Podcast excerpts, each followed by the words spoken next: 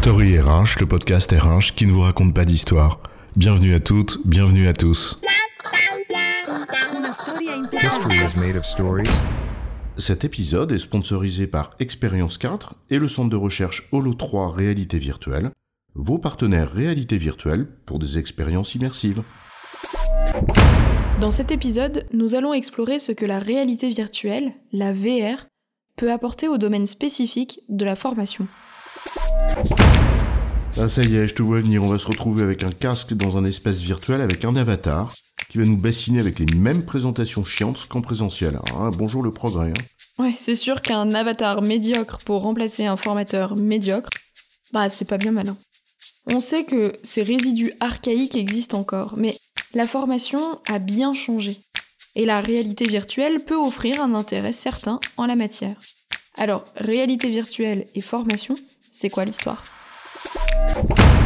On parle bien de réalité virtuelle ici en tant que technologie et ses dérivés de réalité augmentée ou mix, mais pas du métavers, qui est différent. Et on parle de formation, sous l'angle de la pédagogie bien sûr, pas de sa gestion logistique ou administrative. La réalité virtuelle a d'autres apports pour la fonction RH. Mais là, on s'intéresse bien à la formation. Quand un nouveau support se développe, on dispose d'une nouvelle méthode pour enseigner. Et Dieu sait que c'est un domaine complexe.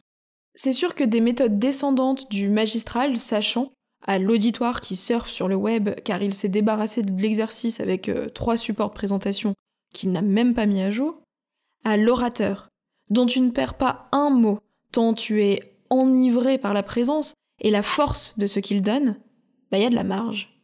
La pédagogie, c'est tout un art. Un art dans lequel l'expérience de l'apprenant joue de toute évidence un rôle déterminant.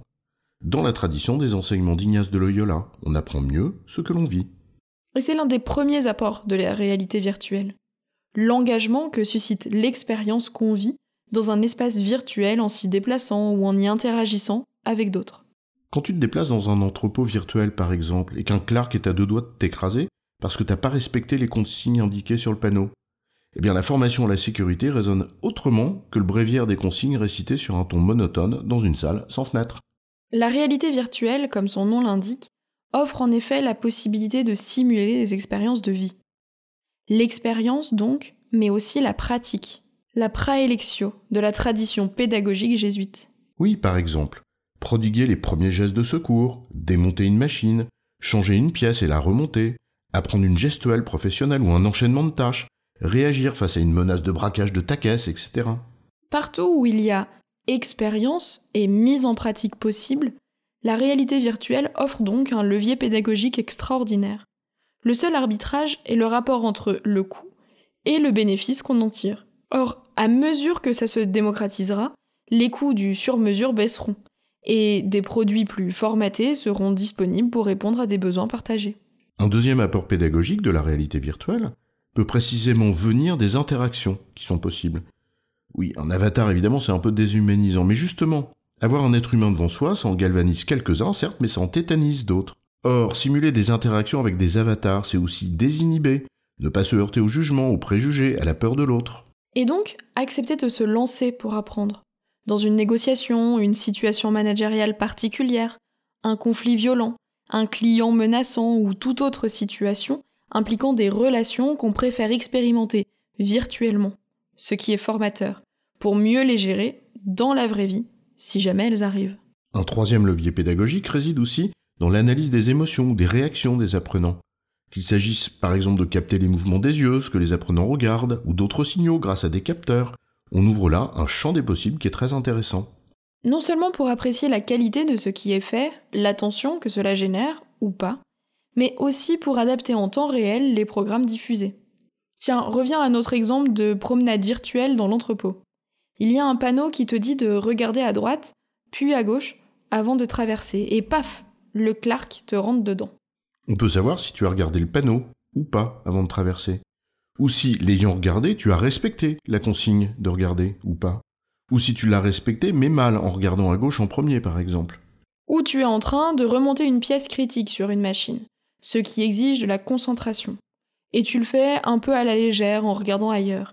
Le programme peut alors s'adapter en provoquant par exemple un incident juste après, pour te montrer que ton inattention a des conséquences, même si tu penses avoir fait le job.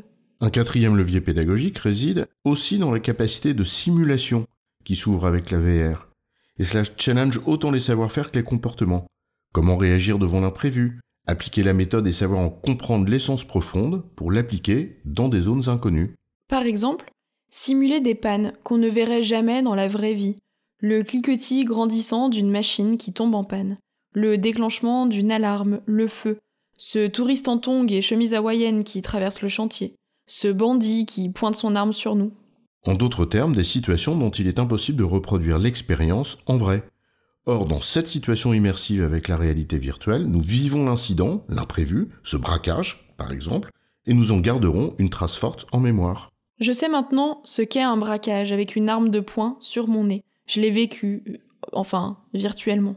Enfin, une dernière ouverture, bien que plus incertaine, mais infinie, si l'on croit aux vertus pédagogiques du jeu, utilisées depuis l'Antiquité. Alors on a là un champ des possibles absolument gigantesque, et qui peut être d'une efficacité redoutable. Oui, tu as raison, et on peut compter sur la créativité des créateurs, qui est la seule limite en la matière. À part les budgets, bien sûr. Bon allez, c'est pas le tout, mais moi je vais faire un jeu avec mon casque, ça entraîne mes réflexes.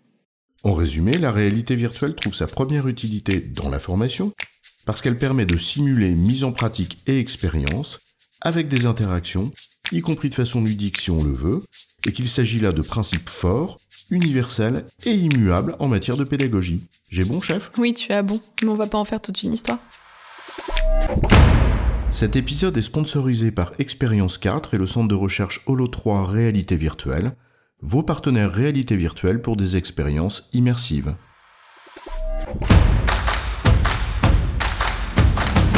Story RH, le podcast RH qui ne vous raconte pas d'histoire. Retrouvez tous les épisodes sur storyrh.fr.